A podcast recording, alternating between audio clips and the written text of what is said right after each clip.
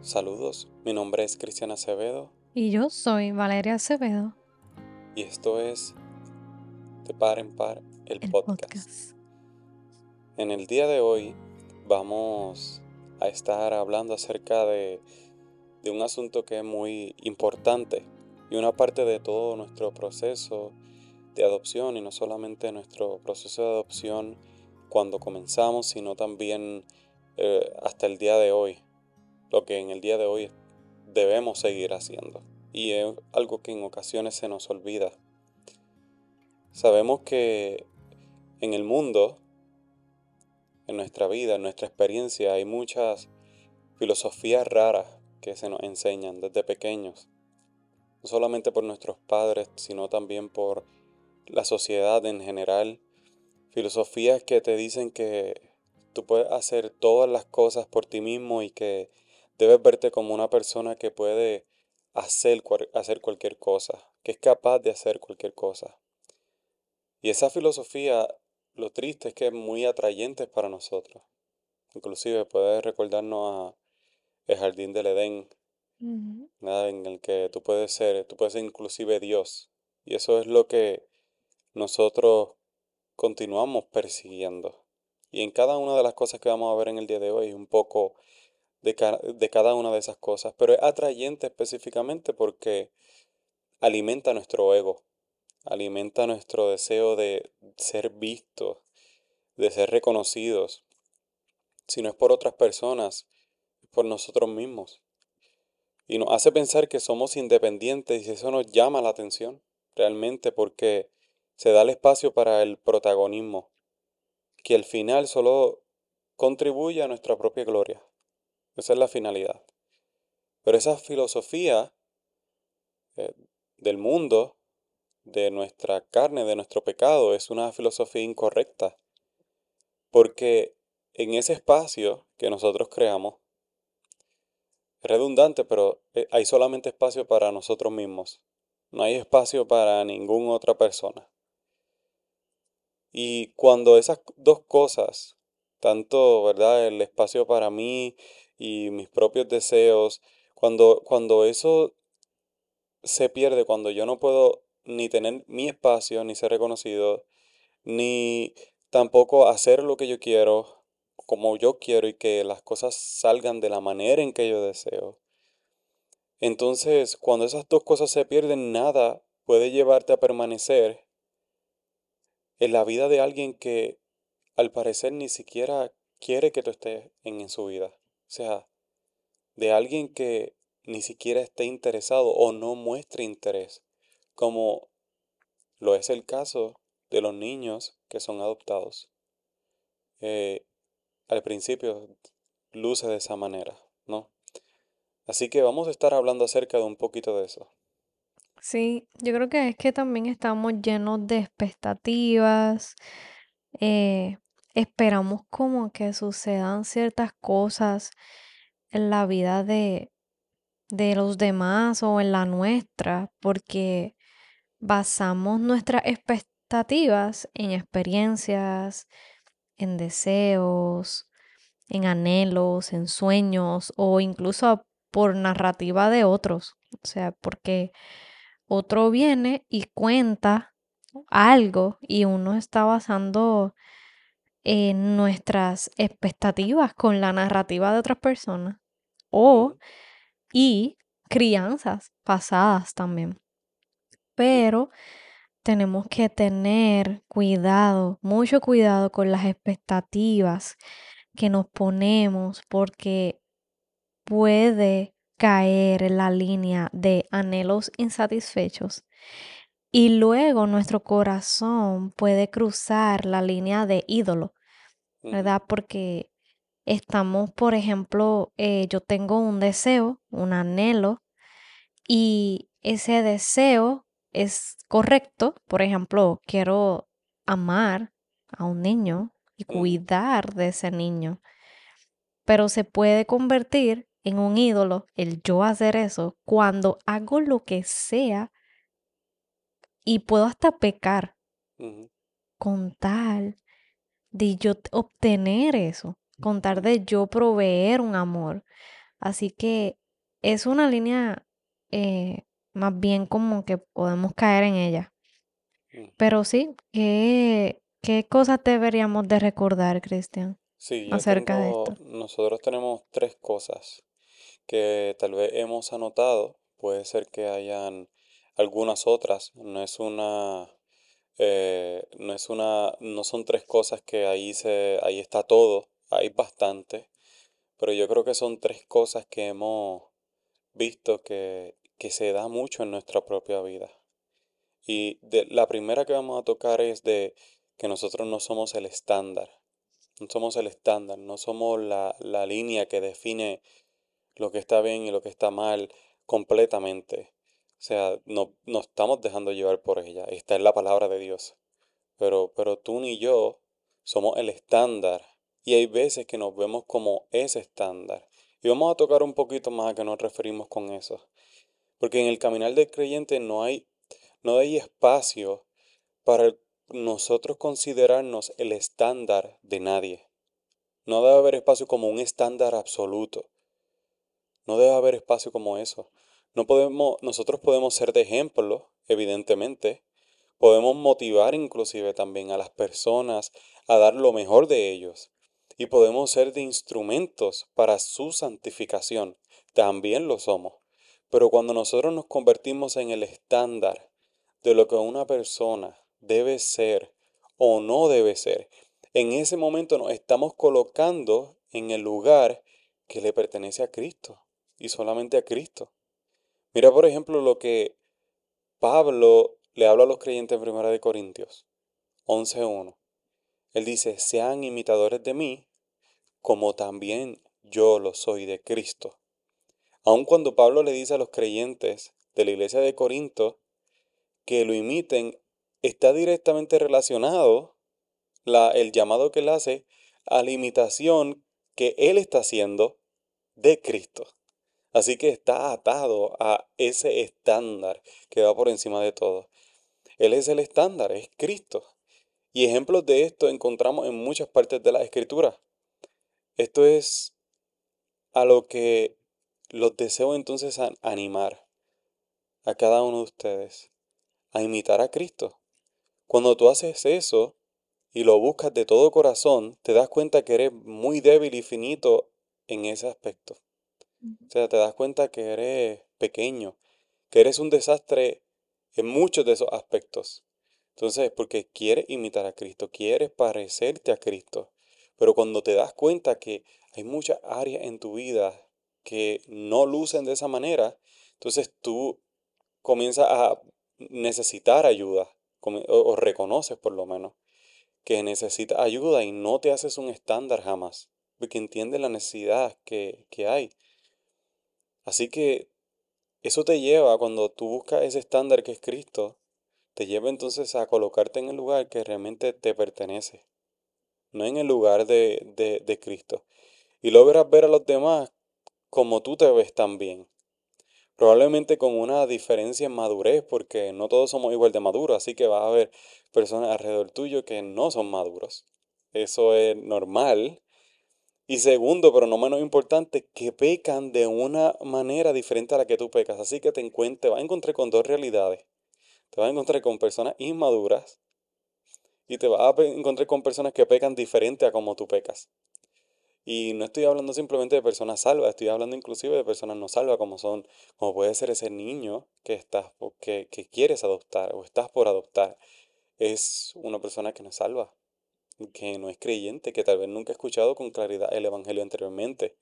Entonces tú tiendes a ponerte como, como que eh, yo, soy, yo soy el estándar o yo fui el estándar.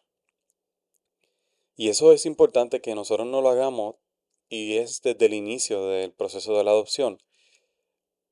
Pero no solo se queda en el inicio, sino que continúa todas nuestras vidas. Y si eres como nosotros que fuimos criados que fuimos padres, primerizo al adoptar, con el conocimiento teórico solamente, realmente va a luchar con esto. Y yo pienso que todo padre va a luchar con esto. Y luchará con eso todos los días. Y pensará en ti miles de veces y dirás, eso yo nunca lo hice.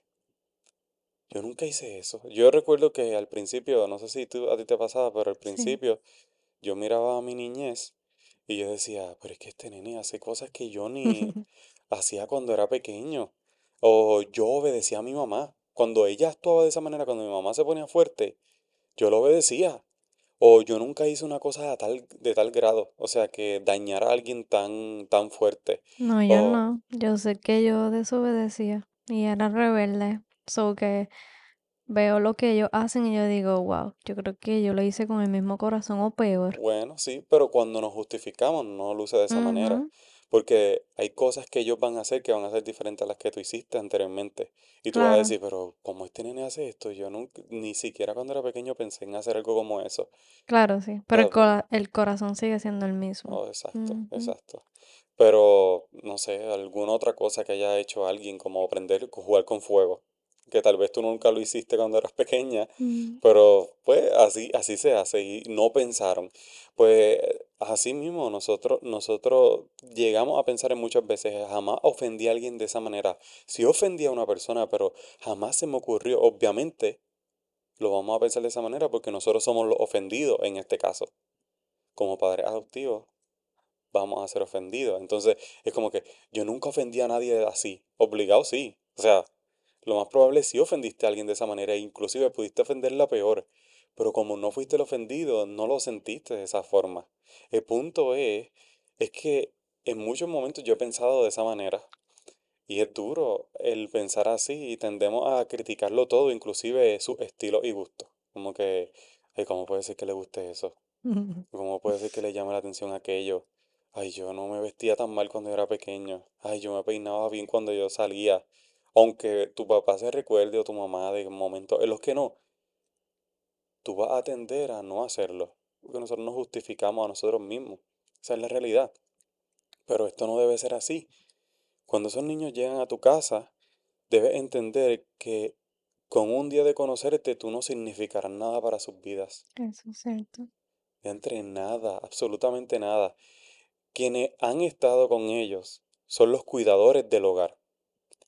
Ellos serán sus héroes durante un tiempo y eso es una de las momentos, de las partes más duras, porque uno como que quiere, eh, lo conocí y ya que la semana que viene él no hable del pasado, él no hable del hogar, que ahora tenga todas mis vivencias, que ya no hable de lo- del hogar, que ya no hable de las cuidadoras. Sí. Sí, yo me acuerdo que cuando los niños llegaron aquí a casa, eh, yo quería como que creer, quería más bien seguir el consejo de alguien que me decía, no, cuando ellos lleguen a tu casa, que ellos no hablen nada del pasado. ujú, Bueno, yo traté de hacer eso, ujú, pero había una realidad que ellos habían vivido más años con un pasado que días conmigo. ujú, Así que las memorias que ellos iban a tener eran las del pasado, ujú, eran más años, eran ocho años en hogares. Así que cuando ellos llegan aquí, ellos van a crear memorias, memorias, experiencias, recuerdos y cada recuerdo del pasado iba a ser sustituido con uno nuevo. Aún así, no es que iba a ser olvidado, pero lo iban a contar con menos frecuencia las cosas del pasado. Y no es que no es que queremos obviar su experiencia pasada, porque eso está, eso es parte de su historia y es parte de su vida. Y gracias a eso, también el Señor permitió eso para mostrarle la gracia de que hay una familia que el Señor puso para cuidar de ellos, que mira dónde estaban antes, pero el Señor permitió que estuvieran en una familia. Así que también eso se, ¿verdad? Lo utilizamos para mostrar la misericordia y gracia del Señor en la vida de ellos. Sí. Y Eh, nosotros, y nosotros sabemos que eso, eh, o sea, hay que recuerdos de esos que son malos, pero hay muchos recuerdos de allí que son buenos. O sea, hay cosas que ellos cuentan que son súper cómicas, o cosas buenas que aprendieron, o amistades que tuvieron, hicieron cosas. Casi todo es cómico, de las cosas que se van a acordar. Pero no hay por qué obviar eso. Y hay veces que nosotros, como no estuvimos allí, pretendemos obviarlo, prete- pretendemos como que ellos no recuerden nada de eso. No, esos son memorias de ellos. ¿Cómo ellos van a olvidar esas cosas? O sea, al contrario, tú quieres escuchar de esas cosas, qué hacías, cómo lo hacías, cómo te acercabas. Yo, yo recuerdo con, con, con, con- en, en nuestro caso, que uno de ellos se acerca y me dice, y yo le pregunto, ¿cómo tú hacías cuando tú pasabas por un problema? Y a mí me interesó saber qué él hacía, porque obviamente yo cuando era pequeño yo tenía a mi papá y mi mamá. Pero a mí me interesó saber qué tú hacías cuando tú, cuando tú tenías un problema en la escuela y no podías llegar a tu casa y tú decirle a tu mamá, mami, mira, me pasó tal cosa y tu mamá salía allí o tu papá a defenderte. Tú sabías que tú tenías a alguien.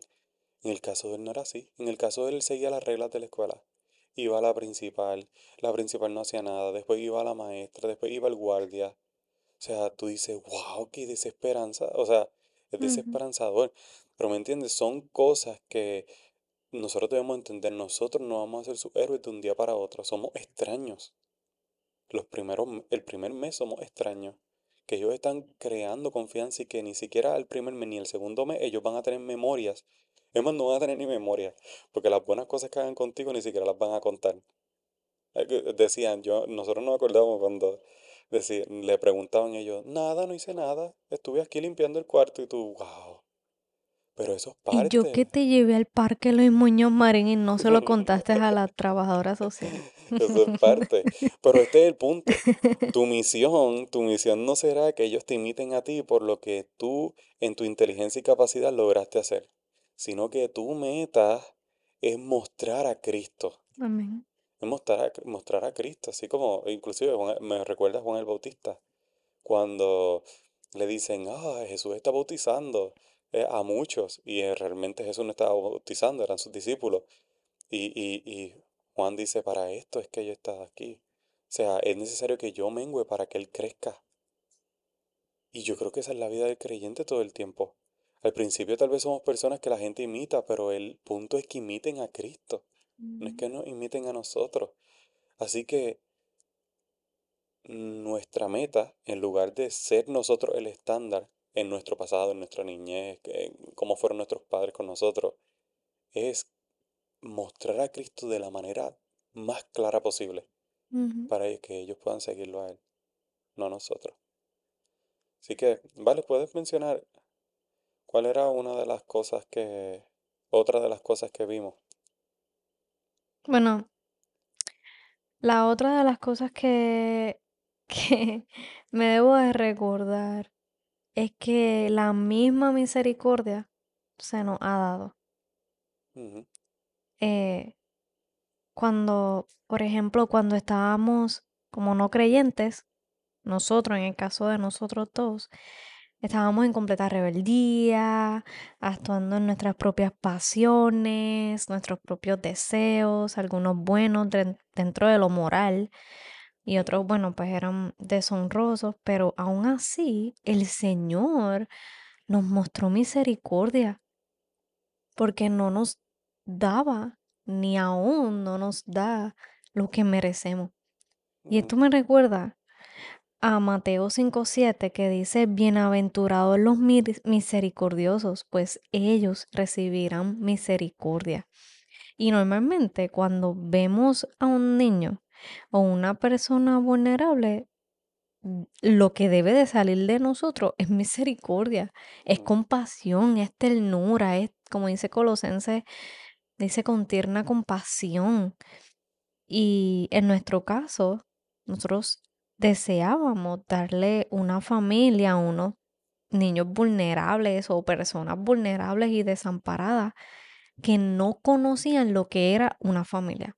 ujú, Porque yo recuerdo que cuando los chicos llegan, a pesar de que ellos eran hermanos, no se trataban ni como hermanos y se veían como, bueno, la nena del hogar, el nene del hogar. No había ese vínculo a pesar de, de lo sanguíneo, por decirlo así.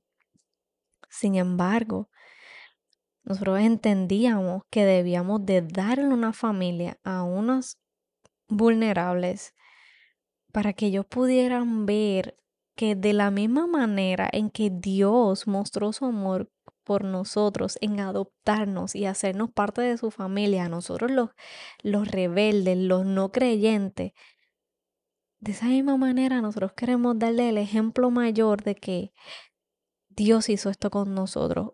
Esto mismo lo estoy haciendo, lo que Él hizo conmigo. Él me mm, adoptó, Él me hizo parte de su familia, Él me hizo coheredero, mm, coheredera de la herencia que tiene, la riqueza que hay espirituales. Pues de esa misma manera, ellos van a, ellos, nosotros estamos haciéndolo ellos aparte de nuestra familia, aquí en el ámbito terrenal. Porque, por ejemplo, antes, cuando nosotros estábamos aquí tú y yo solos, bueno, las cosas eran tuyas y mías, mm, pero ellos llegan y ahora es para todos, ahora es mm, de todos. Y esto me recuerda, y no sé si es Cristian, si tú te acuerdas, pero cuando mi niño llegó a nuestra casa, parece que había una tendencia en el hogar de que es de ponerle nombre a las pertenencias. Y eso es bien usual en los hogares, o sea, desde las camisas, los pantalones, los juguetes, tienen el nombre del niño que le pertenece. O sea, hasta los calzones. Sí, porque entre ellos se los quitan o se confunden. Entonces, cuando mi niño llega aquí a la casa, nosotros le regalamos un cajón donde él podía guardar sus pertenencias encima del escritorio. Era un cajón súper lindo, Bueno, el gavetero también. el gavetero y todo eso. Cristian, como que le, tú le formaste el gavetero en madera, bien lindo, se lo pintaste y todo, y bien craft. Y él llega, eh, recién llegado a nuestra casa, y él comienza a escribir el nombre de él como que le pertenece en, con Sharpie en todas las cosas lindas. en todas las cosas. En el cajón puso el nombre del antiguo, el, el nombre que él tenía. El nombre que él tenía antes era Alexander. Ujú, Así que le ponía ahí Alexander, de Alexander. Y le ponía en, en el gavetero de madera recién hecho pintado ujú, de, Ale- de Alexander. Que sí, en, le- en el escritorio de Alexander. ujú, Y yo recuerdo que cuando nosotros le comenzamos a decir esa semana o ese mes, no, no, no es de Alexander, es de todos. Y yo, bueno, recuerdo que, que, que yo le dije eso un día, como que no, el gavetero es de todos, eh, la pizarra es de todos, el ujú. escritorio es de todos, el cajón es de todos. Y al par de días, yo me acabo de percatar que el lindo tachó el nombre de Alexander y escribió para todos con Sharpie. Y tú, Eh, pero el punto no era que lo escribiera, era que tuvieras la idea. Era que estabas dañándolo y estaba tachando todo. Tachó todo y Pero estaba súper bueno, feo. de ahí para allá entendimos que entendió que era para todos. Así que lo que quiero llevar con esto es que la misma misericordia que se nos ha dado, es la misma misericordia que nosotros debemos de impartir a los vulnerables, a los desamparados. Eh, cuando nosotros llegamos a una, a, a la vida en Cristo como creyentes, se nos brinda una familia espiritual en donde como tal nosotros recurrimos a ellos. Eh, la iglesia es vital, el cuerpo de la iglesia, la congregación, los hermanos, esa eh, unidad que hay, me hace recurrir a ellos. Son mi familia, incluso hacen hasta más cosas que la familia eh, de sangre, ¿verdad? Porque algo nos une que es mayor y es que es Cristo. Y esta familia espiritual nos va moldeando mientras nosotros vamos creciendo en la iglesia. Y realmente así pasa cuando una familia terrenal aquí se forma, ya sean nacidos en tu hogar o que lleguen luego. Nuestros niños, nuestra familia se va formando a como son en el hogar y van siendo moldeados conforme a los papás o al, al que los cría. Y un ejemplo de eso, mis niños ahora mismo, eh, claramente cuando ellos llegaron no se parecían en nada a nosotros, en, en, en- más bien en estilo, no en estilo, sino como en manías. Y hace poco alguien vio a mi niña caminando y dijo, wow, Valeria, tu niña camina como tú. Así que realmente ellos van formándose a cómo somos nosotros, nuestras manías, no tanto nuestro gusto, porque cada cual ellos tiene su personalidad, pero sí van cogiendo y van moldeándose a la familia. ujú, ujú. Sí, es parte de recordar, o sea, el hecho de cómo Dios obró en medio nuestro, eh, formándonos, así como lo hizo con la iglesia, así lo hace también en el caso de, de cuando nosotros somos, creamos una familia, como en el caso nuestro, eh, en el caso de la adopción, en el caso del foster. O sea, es el recordarnos todo el tiempo el hecho de que, conmigo han tenido misericordia. A mí me han salvado y me han unido a una familia. Y cuando me unieron yo era tremendito. O sea, porque cuando uno mira su pasado, cuando tú miras tu pasado cuando creyente, ahora mismo tú dices, yo no uniría a una hija que fuese como, a una persona que fuese como yo en el pasado, a una familia que yo amo. Dios lo hizo. Dios te unió. Y cuando te unió, obviamente tú te arrepientes de tus pecados, pero tú eras tremenda, ¿entiendes? Tú podías llegar a hacer daño, tú podías llegar a decir un comentario que no tenías que decir, tú podías llegar a, a, reaccionar de una manera que no tenías que reaccionar porque eras una nueva creyente. Eh, obviamente nosotros no estamos salvando a nadie hacia- a través de la adopción, rogamos que el Señor utilice esto para salvarlo, pero sucede algo muy similar. Entonces estoy uniendo a mi casa, estoy teniendo misericordia con alguien que no va a ser fácil trabajar con él al principio. Y Y que puede irse. Oh, En cualquier claro, momento ellos pueden, eh, ¿verdad? Ellos pueden decidir en que, incluso en el periodo de acogida, ajá. eh, nosotros podíamos darle de todo, pero aún así ellos podían decidir y decir, mira, yo no quiero esta familia más. Sí, en el, con el juez podían decir Sí, no y ya, y todo se caía. así es. Si lo decían firmemente y no querían y no querían y no querían, podía llegar a suceder. O sea, no lo van a obligar. Y e- es parte de. Y, y el que suceda eso no es que estamos haciendo algo mal. Porque a veces tratamos de, ah, pues si- si- significa que, que el Señor no quería que yo, bueno, tal vez no con ellos, pero el proceso tiene que continuar. O sea, tenemos que movernos a hacerlo. El hecho de que estemos expuestos a que algo como eso pueda suceder no significa que no debamos hacerlo. Sí, como quiera tenemos que hacerlo. Y si el Señor no quiere en ese caso que ellos sean, pues Él, él, enten- él sabrá por qué. Pero el que haya la posibilidad de que pueda suceder no debe limitarme a mí, como persona, a acercarme a hacerlo. Así que no, nunca vamos a estar 100% seguros de las cosas para entonces lanzarnos. Eh, la segunda, la tercera cosa que quería mencionar, que queríamos mencionar era que nosotros en ocasiones nos vemos como, como salvadores, Y tengo que recordarme todo el tiempo que no soy su salvador, yo no lo salvo a él. Eh, y esto viene de la mano con lo que nosotros llamamos el complejo mesiánico. Tenemos complejo mesiánico. Y uno de los retos que nosotros tenemos mientras estamos en el proceso de adopción y luego de la adopción es el comprender que no somos los salvadores. Y una vez escuché a una persona llamar este comportamiento complejo mesiánico y me encantó. Es este complejo de ser el salvador o ser reconocido como un salvador por las personas. Esto es primeramente algo que se ataca eh, o se lleva a cabo a través de lo que nosotros hacemos, pero que somos ignorantes si pensamos que ese complejo muere luego de que ellos se, se adaptan a nuestra vida. O sea, tal vez nosotros pensamos, ay, esto, ese complejo yo lo puedo tener al empezar el proceso y creer que yo, ¿verdad? Am, los voy a salvar. Y yo digo, ay, fíjate, desde que yo comencé el proceso de adopción nunca pensé en eso.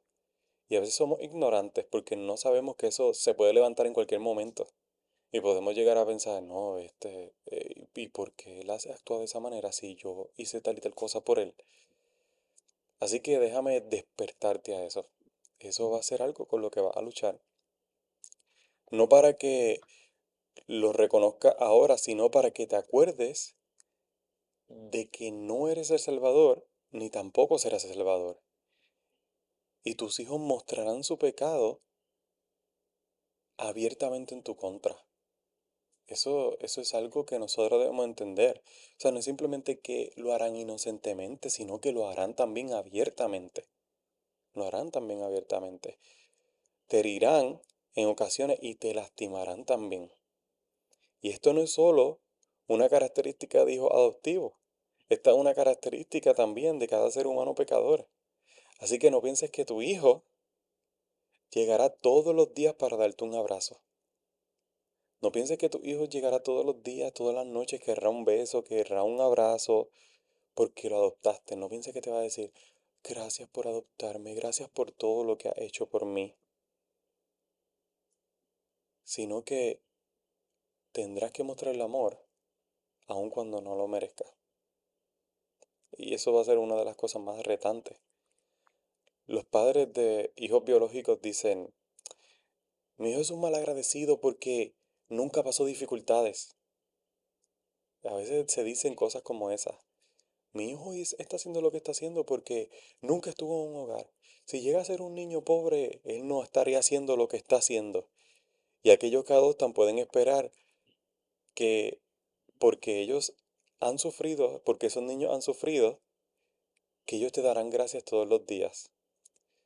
Primeramente quiero dejar saber, eso es una mentira. Eso es tremenda mentira. Y segundo, tú nunca debes esperar eso. Así que es mentira y no lo debes esperar. Y no solo porque el niño no te lo podrá dar por su pecado, sino porque no te lo podrá dar porque cuando Dios lo diseñó, no lo diseñó con tal capacidad de reconocerte todo el tiempo simplemente como un tipo de, de salvador. Eh, es que no es a ti, volvemos a lo mismo. Te podemos dar gracias, te podemos reconocer, pero no se trata de ti. Y, ese punto tenemos que recordarlo en el proceso. Porque van a haber momentos en los cuales te van a dar las gracias, momentos especiales. Pero esas gracias no se van a ver todos los días. No se van a ver todos los días de la misma manera, igual de lindas. Así que Dios no nos diseñó simplemente para que la gente nos estuviese dando gracias todo el tiempo. Para cumplir su obra, para glorificar su nombre. En lugar de eso, en lugar de buscar que Él te dé gracia a ti todo el tiempo, apúntale a Cristo. Eso es algo que yo me tengo que recordar todo el tiempo, es yo debemos apuntarle a Cristo. Apúntale a ser, a ser agradecido con el Señor, no contigo, sino con su Creador que se merecía la gloria y la honra por la bondad que nos muestra día tras día, que se merece y se merecía eh, toda la honra.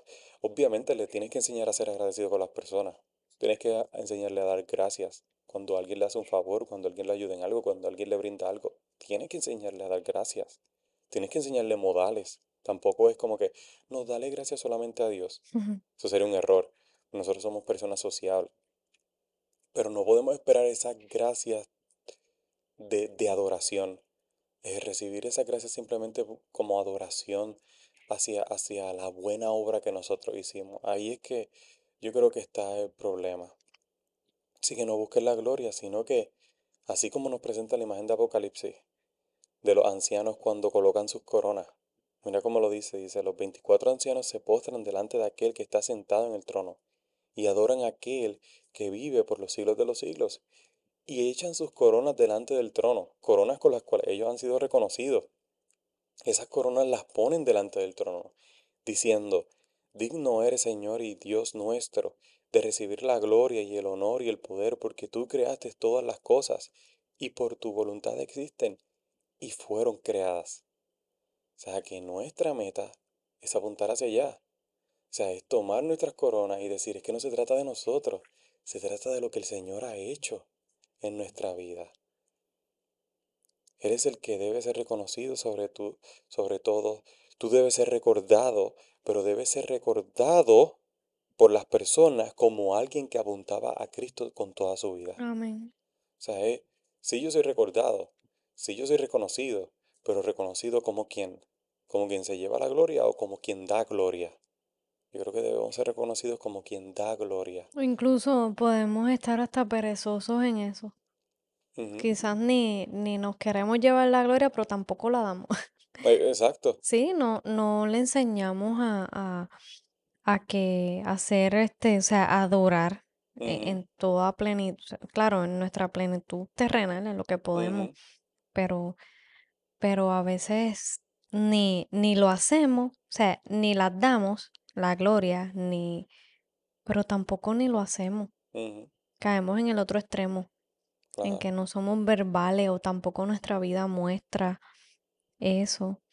Y, y esto me recuerda al otro punto que voy a hablar, que vamos a hablar, y es el último, que es que debemos de recordarnos eh, que yo necesito todos los días apuntarme yo a Cristo, pero también a ellos. Y los la otra vez yo estaba pensando y orando de camino, estaba manejando y recuerdo que iba a hacer algo con ellos y yo estaba orando en el camino y yo decía que hoy yo pueda hacer esto bien delante de mis hijos. Y de momento eso suena piadoso. Eso suena como que una oración piadosa, una oración buena. Y de momento el Señor me da convicción y me dice, tú vas a hacer bien. O sea, y ahí me vino a la mente como que, no, no, no. Yo debo de reconocer que ellos sí me verán pecar. Verán que tú y yo, papá, mamá, necesitan de la misma gracia que ellos necesitan. Y así que en vez de yo estar orando, claramente yo debo de hacer el bien, pero no solamente debo enfocarme en como que, ay Señor, que yo pueda hacer esto, yo siempre o hoy yo me porte bien delante de mis hijos. No, es que, Señor, sí, yo, que yo pueda agradar, eh, que yo te pueda agradar hoy. Y si fallo, que mis hijos te vean a ti. Y el Señor me trajo convicción de eso mientras manejaba, porque yo oré la, la oración como que sonó, sonó piadosa, pero a la vez como que egoísta. Y yo, Señor, perdóname, eh, sí, realmente, Señor, sí, que yo pueda agradarte hoy. Y pero que si yo fallo, que mis hijos te vean a ti. Y, y yo necesito enfocarme todos los días en Cristo, eh, teniendo mis disciplinas espirituales, orando, leyendo la Biblia, para yo poder estar lo suficientemente nutrida de la verdad para poder apuntarles a ellos a la verdad. Y esto, me gusta poner este ejemplo que ya yo lo he compartido anteriormente con gente, con personas, y es que si yo, si yo bebo de la fuente, mis hijos no saben beber de la fuente de vida, pero yo como creyente sí sé beber de la fuente. Sé buscar dónde está la fuente, sé reconocer esa fuente. Mis hijos no reconocen la fuente porque están muertos en su, ujú, en su pecado. Dice que no hay nada bueno en ellos. eh, están corrompidos, así que ellos ni conocen el camino, ni conocen la verdad y están buscando en fuentes contaminadas. Ujú, Ahora bien, si yo sé dónde está la fuente, qué me, nu- que me nutre la fuente, qué nutrientes me da, qué verdad me da, yo debo de nutrirme lo suficiente en el día, en la mañana, para ya entonces cuando ya yo sea bien nutrida, yo pueda ahora a ellos nutrirlos. ujú, Porque ellos no van a ir con deseos de ir a la fuente, no saben la riqueza que hay en ella, pero yo sí. Así que yo debo de enseñarles a ellos cómo beber de la fuente, pero primero yo tengo que darle, ¿verdad? Tengo que darle del agua, tengo que contarle, y esto lo has- va semejante a la palabra de Dios, yo tengo que ser nutrida de la palabra, amar la palabra, aplicar la palabra, para entonces yo en el día hablar la palabra. ¿De qué manera? Quizás yo no ando recitando versículos todo el día, pero en ejemplos, a veces estoy cocinando y mi niño cuenta algo que le pasó y yo, oye, mira, fíjate, debes de perdonar a esta persona porque Jesús hizo esto y esto. Y bueno, no estoy abriendo la Biblia literal, de que estoy sacándole eh, el pasaje, pero le estoy recordando algo que leí en la mañana. Y como que mira, la palabra, hoy leí de esto, que debemos de amar, que debemos perdonar. Eh, sí, así que es importante apuntarle a Cristo, pero yo tengo que todos los días recurrir a Cristo. Así que, sí. Eso me hace pensar en, en lo de, o sea, lo que menciona del ser de ejemplo, pero no es ser de ejemplo siendo perfecto, sino ser de ejemplo siendo honestos, que es diferente. Entonces, hay maneras prácticas tal vez en las cuales eso se da y es, y una de las más básicas, pero una de las más difíciles que yo he experimentado es pidiéndoles perdón por las cosas que hacemos, o inclusive el haber hecho algo que no es de ejemplo y tener que llamarlos y al frente de ellos pedir perdón. Eh, si pasa algo, una conversación, un comentario que se hizo que estuvo fuera de lugar en frente de ellos, eh, que te dije algo, que te expresé algo que no estuvo totalmente correcto, el tener que, el que, el tener que decirles vengan acá, reúnanse y, y el frente de ellos pedir perdón, uf, son una de las cosas más difíciles para hacer. Eh, O sea, es fácil, es reunirlos y pedir perdón. La instrucción es súper fácil, pero en el corazón, el nuestro no es tan fácil. Entonces son cosas en las cuales uno, uno ejemplifica lo que es una vida centrada en el Evangelio. Y yo creo que eso es lo que estamos llamados a hacer. No es porque ellos van, ellos están en casa. No, no estoy diciendo que vivimos en pecado abiertamente. Estoy diciendo que no nos importa que tomamos la gracia en vano. No, no, no lo hacemos de esa manera. Pero porque ellos están tan expuestos a vernos, ellos van a ver nuestro pecado más claro que cualquier otra persona que está alrededor. Y si nosotros adentro no somos honestos con nuestra realidad y que necesitamos el Evangelio día tras día, ellos, ellos se van a volver personas legalistas que simplemente van a hacer las cosas por hacerlas, pero que no, no va a haber nada, no va a haber nada de deleite en hacerlas. Así que eso es algo en la que es bueno meditar en eso. Así que, habiendo dicho eso, hemos llegado hasta el final de este episodio. Damos la conclusión a este episodio, pero te damos las gracias a ti si nos has escuchado hasta este punto, si has escuchado nuestras voces hasta este momento. Gracias y te invitamos a que nos dejes saber qué piensas acerca de lo que estuvimos hablando en el día de hoy. Eh, puede ser a través de los comentarios, nosotros los leemos, así que puede escribir ahí en los comentarios o como algunos de ustedes hacen que personalmente nos dejan saber cómo, qué piensan, cómo les fue escuchándolo, qué cosa eh, le vino a la mente cuando lo hicieron. Así que gracias por el apoyo y espero que esto pueda ser de ayuda también para padres que están en el proceso, al igual que nosotros, aunque ya culminamos el proceso legal, pero es un proceso diario. Así que con eso dicho, simplemente te invito a que nos acompañes en el siguiente episodio. Sí, el siguiente episodio estaremos hablando miedos falsos. Así que en este episodio vamos a estar hablando sobre varios miedos falsos que las personas tienen cuando se les habla de la adopción. Así que eh, no solamente esto aplica para los que ya hayan adoptado, sino también para los que desean iniciar el proceso. eh, pero también esto es bueno para esas familias cercanas a una familia, a una, un pariente que está adoptando o que tiene deseos de adoptar o eh, un círculo de amistades. Exacto. Y cada, y es importante porque cada una de esas cosas, y vamos a tocarlo, pero cada una de esas cosas son miedos reales. Lo que pasa es que se combaten y se vuelven nada cuando miramos las escrituras, cuando miramos la Biblia, cuando miramos el Dios a quien nosotros servimos. Así que no es que no sean totalmente reales, algunos de ellos son reales y algunos de ellos lo han vivido muchas personas, pero cuando nosotros luchamos y tenemos la palabra de Dios a nuestro lado, la manera en que se trabajan esas situaciones es bien diferente. a cómo se trabajan las situaciones cuando la palabra no es el centro.